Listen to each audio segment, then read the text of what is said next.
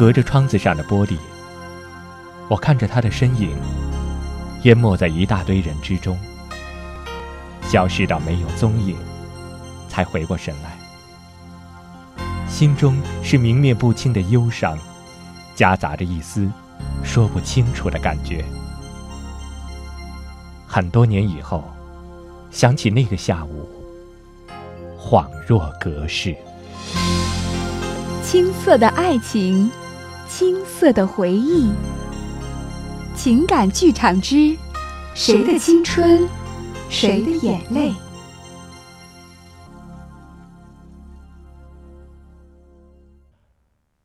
我和苏小亚是两种完全不同类型的人。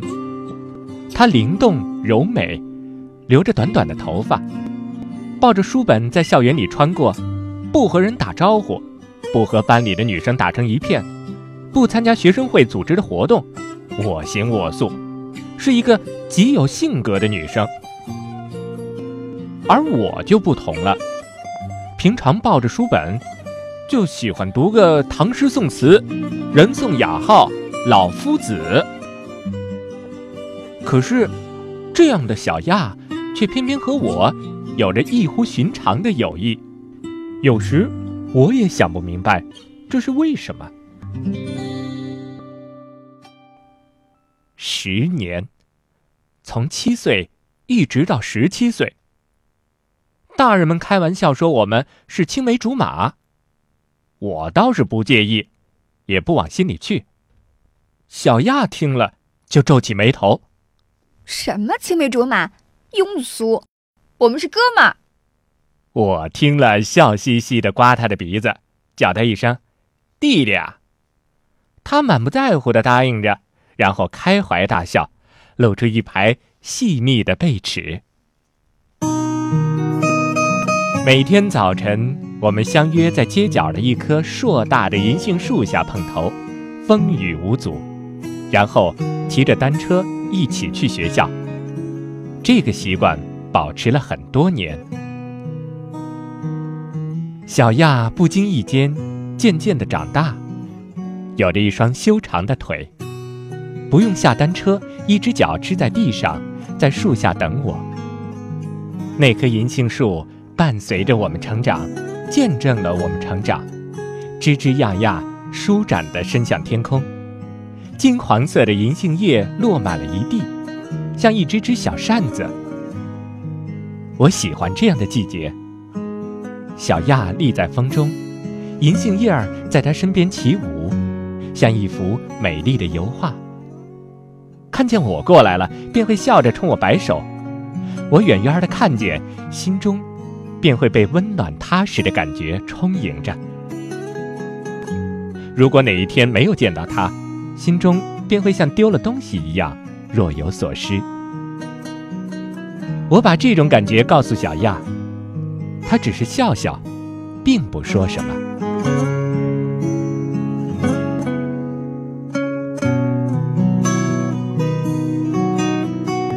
坐在我前排的男生陆远。是个英俊的家伙，喜欢穿阿迪达斯的运动鞋、牛仔裤，运动场上常常能看见他矫健的身影，是班里女生的目光焦点所在。可是他却一点儿不为所动，我有些想不明白。有女生和他说笑，他便骄傲地从他们身边经过，不理不睬。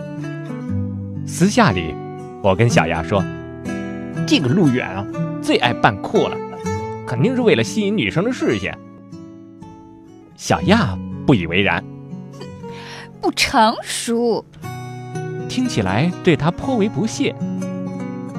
我听了，在小亚的身后吐舌头，不敢吱声，怕他连我一起损。有一天放学后，陆远非要拉我去必胜客吃披萨，我犹豫了一下。平常在班里，我跟他并不是走得很近啊，为什么请我吃饭啊？该不是鸿门宴吧？这陆远似乎看出了我的心思，说：“哎，没什么事儿，只是想跟你聊聊，请教一下刘勇的《雨霖铃》那首词。”我一听要解宋词，便来电了，跟他径直前往。从必胜客出来，陆远不紧不慢地说：“老师说《雨霖铃》这首词是写友谊的，你感觉呢？”我想了想说：“既然老师说是，我想应该是吧。作者是写了一种依依惜别的离愁。”陆远笑了：“哼，你真是个老夫子。在我看来啊，那应该是写给情人的，比如那句。”执手相看泪眼，竟无语凝噎。这种意境只有情人之间才会有吗？你你找我来就是为了讨论这个？陆远红了脸说：“不不是，我跟你说啊，我喜欢上你的哥们儿苏小亚了，你能不能帮我问问？”陆远的坦白。让我一时不知说什么好，差点从椅子上掉下来，心中老大的不舒服，但却说不清楚是为什么。陆远盯着我，紧张的直搓手。其实，陆远和小亚在性格、外表上都是蛮相配的，小亚的孤芳自赏，陆远的骄傲。哎，俗语说得好，拿了人家的手短。吃了人家的嘴软，既然吃了人家的必胜客，就得为人家去做说客。心中纵然有不甘和悲凉，但还是拍了胸脯说：“啊，这事儿包在我身上了，我就跟小亚说。”陆远感动的是一塌糊涂。回到家里，就有些后悔了，不知道该怎样跟小亚说。小亚如果知道了我替人家保媒，该不会赏我嘴巴子吧？想想有些怕。星期天没有课，跟妈妈说去同学家里借一本参考资料。妈妈说早去早回。我答应着，一溜烟儿的跑到街上，在街上的公用电话亭给小亚打电话，约她在上岛咖啡屋见面。小亚答应了，我这才松了一口气。放下电话，手心里竟微微的出了汗。不就是给小亚打个电话吗？至于那么紧张吗？我摇摇头笑了。一个人先去上岛，找到了一个临窗的位子坐下。这个地方真好，要上一杯咖啡可以坐上一个下午。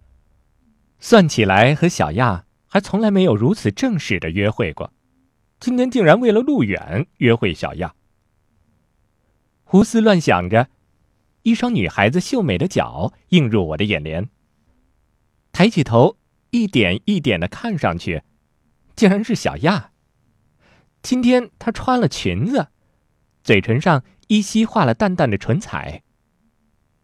我定定的看着她，真是女大十八变，小亚不再是当年的那个黄毛丫头了。已经都有男生追她了。看什么呀？不认识我了？小亚嘟噜着嘴说道：“我不好意思的挠挠头，我说有件事儿要跟你说。什么事儿啊？在路上，在班里不能说，还巴巴的跑到这儿说呀？嗯，是，嗯嗯，我嗯嗯啊啊了好一阵子。”才费力的告诉他说：“陆远喜欢你，问你愿不愿意做他女朋友。”说完，不敢抬头看他。正等着小亚生气掉眼泪，或者是赏我个嘴巴子什么的，没想到小亚却笑了。想不到你是为人家做说客的，就这事儿啊？嗯，你告诉他我愿意。这么帅的男生，我能不愿意吗？你说呢？告诉他，明天放学之后，我在取单车的车棚里等他。始料不及，苏小亚这么痛快的答应了。我心中酸涩。都说女人贪慕虚荣，果真不假。陆远不就比我个子高一点，人长得帅一点吗？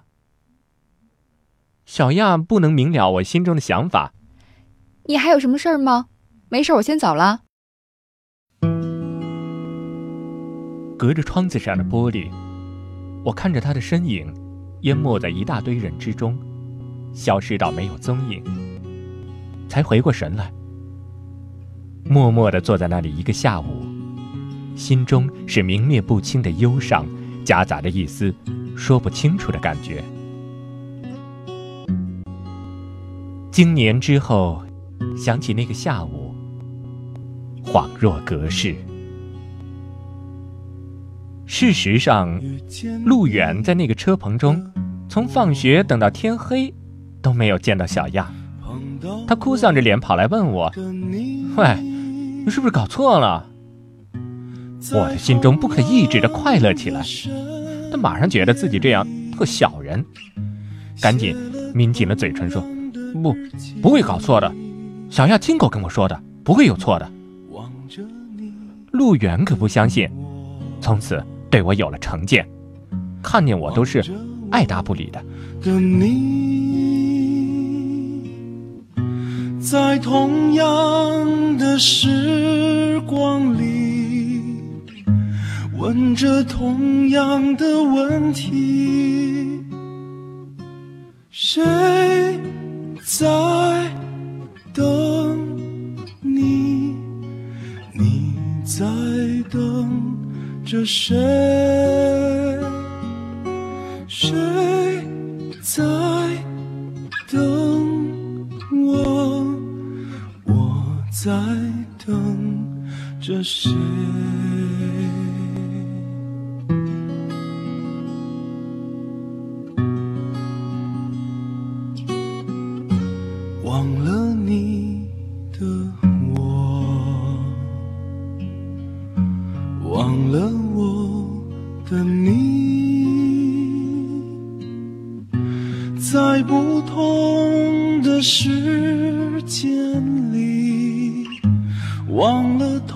样的自己。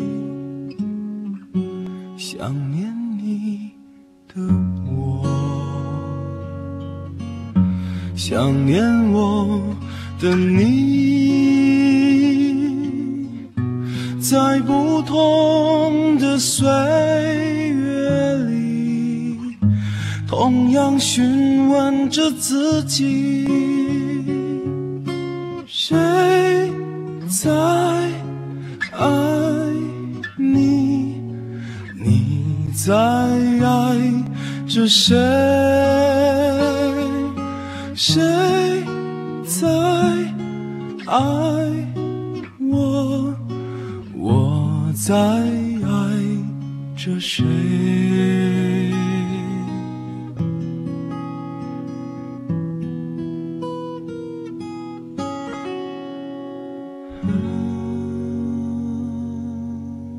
转眼临近高考，教室中的气氛紧张起来，爱玩的不玩了，爱闹的不闹了，大家都在全力以赴，唯有小亚例外，他约我去滑旱冰。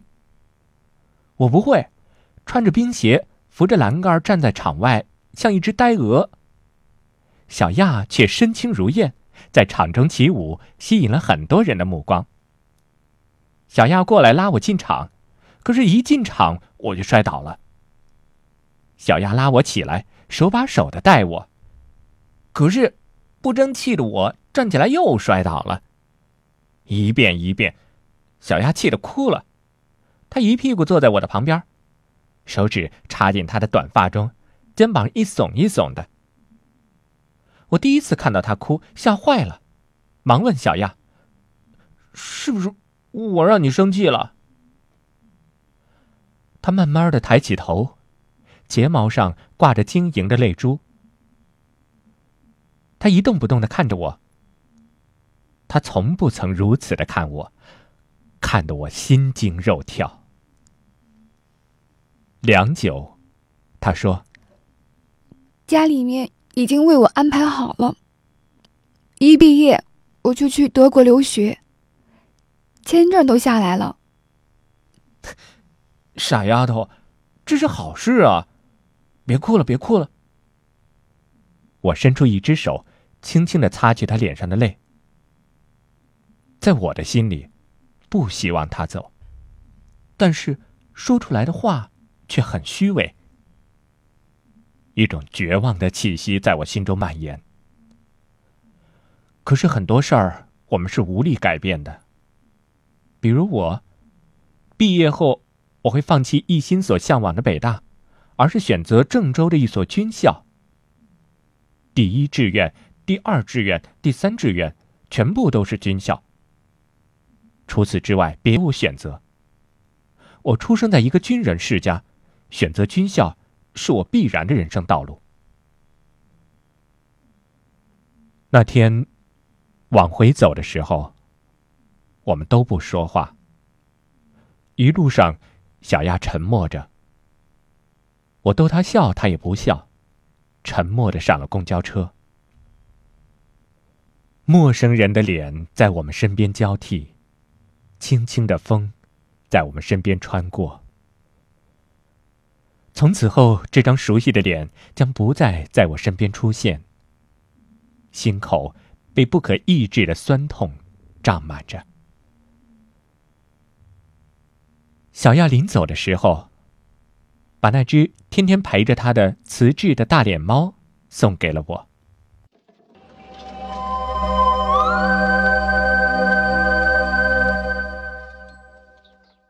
两年之后的暑假，我回到高中时候的学校，看望旧日的老师。刚好陆远也在。这个英俊的家伙考到了北大，让我艳羡不已。他给我讲北大的趣事，我听得津津有味。后来不知怎么，就说起小亚，说起当年他追小亚的时候，被他整得哭笑不得的那些往事。我说。小亚是只小蜜蜂，班里的男生没有敢打他主意的，偏偏你往上撞，那不是自己送到枪口上吗？陆远叹了口气，说：“唉，听说蜜蜂蛰了人，便会失去性命，不知道是不是真的。可惜，小丫还那么年轻。我怀疑自己听错了。我说。”陆远，你刚才说什么？什么年轻不年轻的？陆远疑惑的看着我。怎么？你还不知道？我的心被一种不祥的预感紧紧的攫住，手颤抖到不能自已。我跟一个年轻的男老师要了一根烟，点燃之后，深深的吸了一口。我立刻被呛得咳嗽起来，不能停止。我是不吸烟的，只不过是想稳定一下情绪。陆远说，毕业那年，小亚去德国之前，和父母去云南旅行，在盘山路上，面包车掉到悬崖下面，车上的八个人无一幸免。包括小亚的父母，送到医院没多久，小亚就去世了。他临终之前告诉大家，尽量的不要告诉我。班里的老师和同学全都知道。陆远以为过了两年，他以为我已经知道了，才不小心说了出来。陆远的声音越来越小。到后来，我已经不知道他在说些什么了。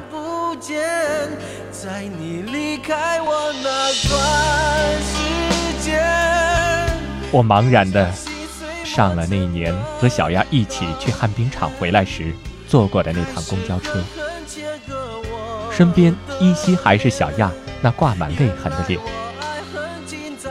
我回头，身边是一张张陌生的脸，风。在身边穿行，却哪里还有小亚的影子？我去街角的那棵银杏树，依旧茂盛翠绿，浓密的叶子间结满了小小的果实。树下再也没有骑着单车的苏小亚。我回到家里，抱着小亚当年送给我的那只雌猫，仍然清晰地感觉到雌猫上留有小亚的指纹。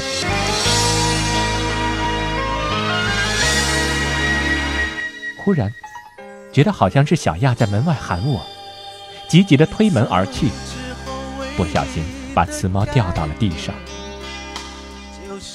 哗啦一声脆响，一地的碎片。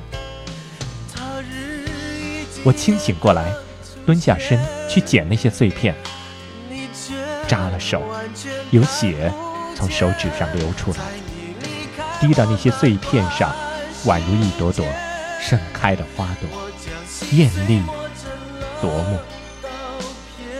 我却并不觉得疼痛。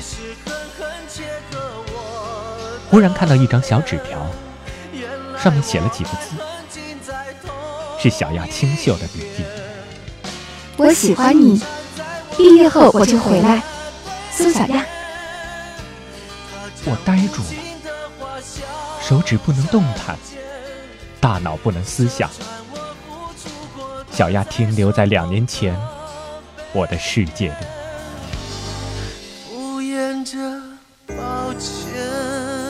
原来那只雌猫的底下有个孔，这张纸条就塞在那个孔中。粗心的我并没有发现，隐忍的泪流下来，打湿了手中的那张纸条。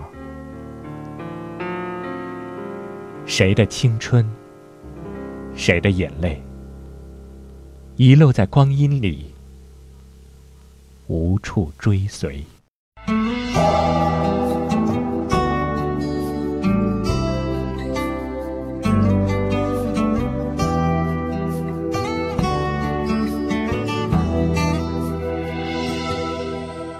这是一片很寂寞的天下着有些伤心的雨，这是一个很在乎的我和一个无所谓的结局。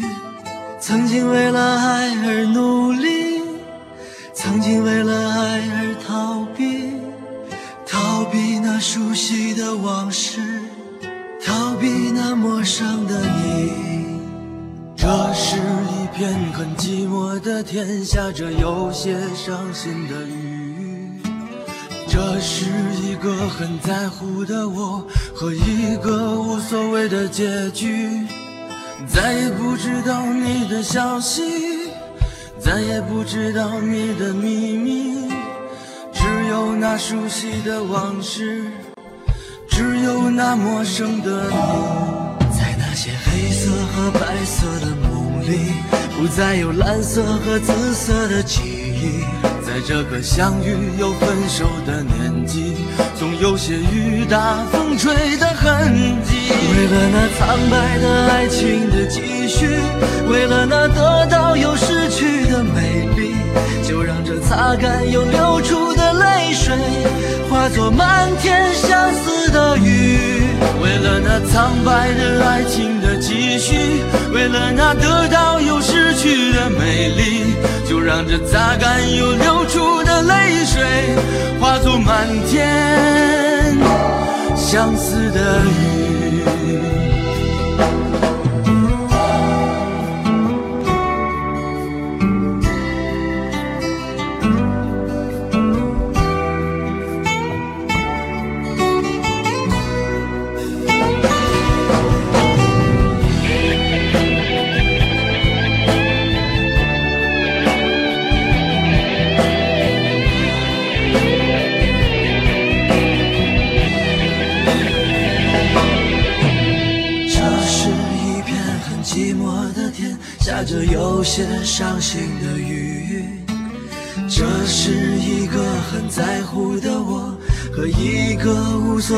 结局。